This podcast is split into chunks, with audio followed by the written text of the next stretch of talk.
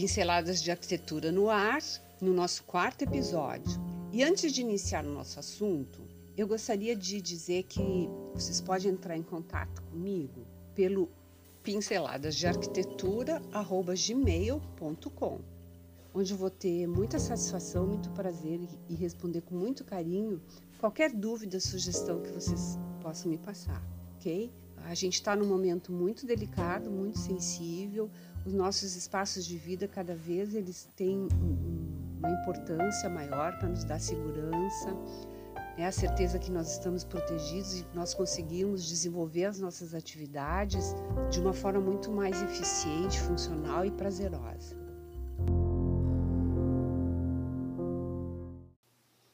Um ambiente para relaxar, revigorar, energizar é o que chamo de simplicidade chique e aconchegante. Quais as características?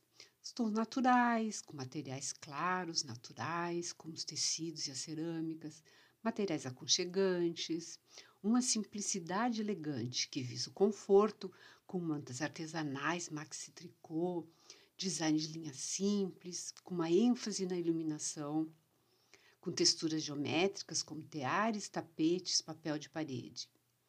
Que, que, quais os estilos que têm essas características em comum? Vamos começar pelo moderno, que tem raízes na arquitetura alemã e escandinava. Lembram da escola Bauhaus? Se caracteriza por elementos estruturais expostos, como concreto, ênfase em linhas horizontais e verticais, mobílias baixas com linhas limpas, janelas sem adornos, valorização da luz natural e uso de materiais crus como a madeira, os metais, o couro, o cimento, com uma paleta de cores neutras com fibras naturais e límpidas e uma presença de superfícies reflexivas como inox, o cromo e vidro. Esqueçam aquelas madeiras com verniz, alto brilho, dourados, o moderno ele é bem mais clean, bem mais limpo, né? Uh, valorizando realmente o design das peças. Depois, logo depois disso, o que, que nós temos? Nós temos o minimalista.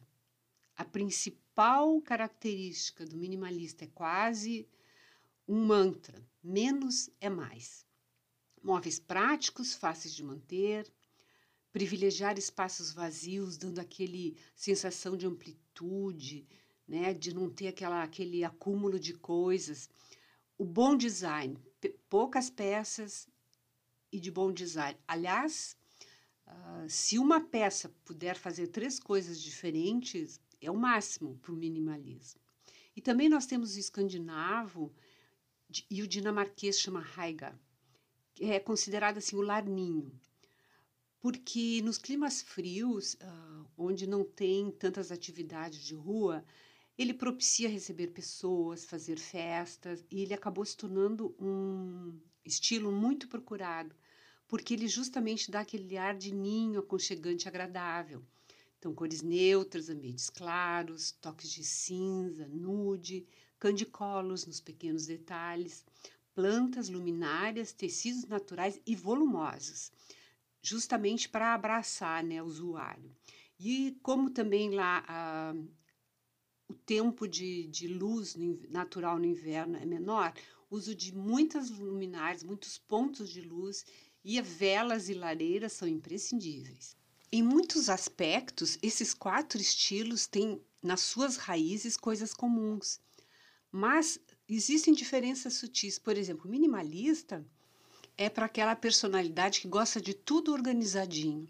Diferente, por exemplo, do escandinavo dinamarquês, em que os hobbies, ah, os livros, as mantas, as coisas preenchem o espaço de uma forma assim, que mostre que as pessoas estão usando aquele espaço, os seus hobbies, as atividades do dia a dia, seja culinária, música, eles estão visíveis, eles fazem parte da ambientação. Para quem quer uma pegada mais energética, divertida, colorida, as opções são muitas. Começando pelo estilo retrô. O retrô é uma releitura do passado. É um projeto nostálgico inspirado nos vícios de antigamente. Pé de palito, geladeira arredondada, utilitários novos com design antigo. A antiga vitrola repaginada com toda a tecnologia contemporânea à nossa disposição, eletrodomésticos que lembram os da vovó, mas os potes com potes antigos, vidros antigos, quadros decorativos com imagens de ícones antigos, tudo isso é o nosso retrô. Como é que a gente consegue deixar ele interessante? É ter elementos, não, não cuidado de novo com a história do cenário, né? Não é não é bom ter, ter todo o mobiliário, a não ser que seja assim aficionada pelo estilo, mas assim eu acho que ficaria interessante alguns elementos, né? Acho que, por exemplo, na cozinha ter os eletrodomésticos, na, na sala ter os pés de palito, misturando sempre com coisas mais contemporâneas ou mais neutras. O vintage também ele representa determinadas épocas, só que diferente do retrô, que é uma releitura, o vintage são móveis antigos verdadeiros, de boa qualidade, e a maioria das décadas de 20 até 60. O estilo vintage, ele tem sua origem, por incrível que pareça, no mundo da enologia. O termo era usado para indicar as melhores colheitas de uva e, consequentemente, os melhores vinhos daquela safra. Né? E com o tempo, como em diversos outros momentos, passou a ser incorporado no universo do design, da arquitetura, bem como pelo mundo da moda. É o resgate normalmente de uma determinada época e traz personalidade. As peças, elas podem tanto ser dadas quanto de garimpo. Importante é harmonizar o ambiente, né, com essas peças, essas cores e elementos de uma mesma época, tá? Porque senão fica um mix confuso. Então é importante assim, identificar qual a época que melhor se identifica com a nossa com o que a gente quer alcançar, o nosso objetivo e aí pesquisar. Eu acho assim, ó, filmes de época são fontes de informações e referências super interessantes, né? Tava lembrando agora de algumas referências de infância que estão sendo de novo, está sendo revisitadas, né? Que é o cobogó, o piso de caquinho cerâmica vermelha e as cadeiras uma de cada cor também é uma coisa bem anos 60 e que está sendo revisitado agora. O pop, ele surgiu do termo pop art, que significa arte popular. Ele surgiu na Inglaterra na década de 50 e está diretamente vinculado à arte ao design. Possui cores quentes, acessórios uh, com cores e formas ousadas, né? E ele dá ao ambiente uma dinamicidade, uma jovialidade, uma energia em comum. É o e as referências se dão tanto na publicidade, na cultura popular, no design. Por exemplo, assim, na, as referências em termos de arte, né? Marilyn Monroe, Michael Jackson, Marlon Brando, Elizabeth Taylor, Brigitte Bardot, latas de Coca-Cola, sopa Campbell, Batman, Mickey Mouse, são todos elementos assim que faz a gente se identificar muito com a arte pop. Além disso, o bom design, principalmente originado da Semana da Arte Moderna, ele mistura design de Bertoy, Aimé, Sarinen. A cadeira Panton foi a primeira cadeira de plástico da história a ser fabricada em série. E ela é, ela é uma representação muito forte do, da, do pop, assim como os projetos luminotécnicos extremamente ousados com luzes neon. Cores primárias, grandes painéis, colagens, tudo que for divertido, que tenha humor, que tenha cor e que tenha personalidade própria, são incorporados nesse estilo.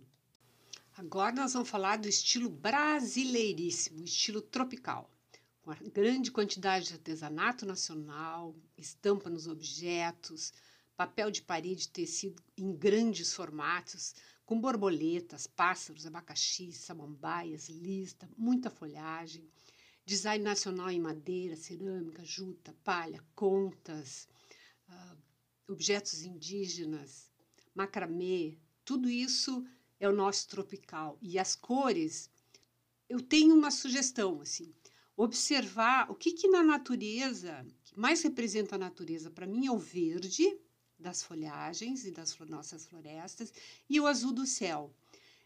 E, como contraponto, um pôr de sol com aqueles tons de laranja ou as flores de um jardim.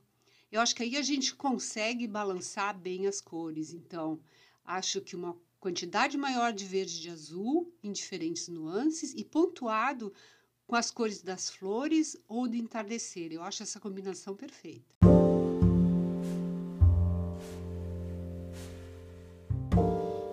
Bom, pessoal, é isso. Uh, eu tentei juntar os estilos não seguindo o protocolo convencional dos estilos de arquitetura e decoração, mas sim pelo que eles têm de elementos comuns para facilitar a compreensão. Eu espero que eu tenha atingido meu objetivo.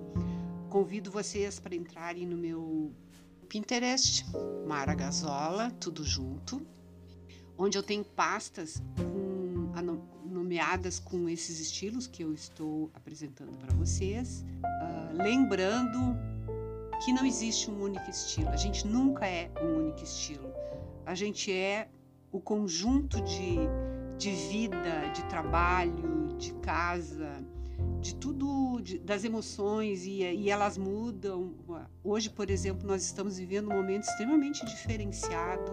Nós estamos numa pandemia, nós estamos numa quarentena, nós temos que ficar mais em casa. Então, a proposta desse projeto foi justamente que nós pudéssemos olhar para dentro de nós, ver aquilo que nós almejamos e como nós podemos introduzir os elementos que nos fazem sonhar, que nos fazem sentir bem na nossa casa e que funcionam para nós, para os nossos espaços de vida. Obrigada pela companhia e até o próximo. Um grande abraço e até lá!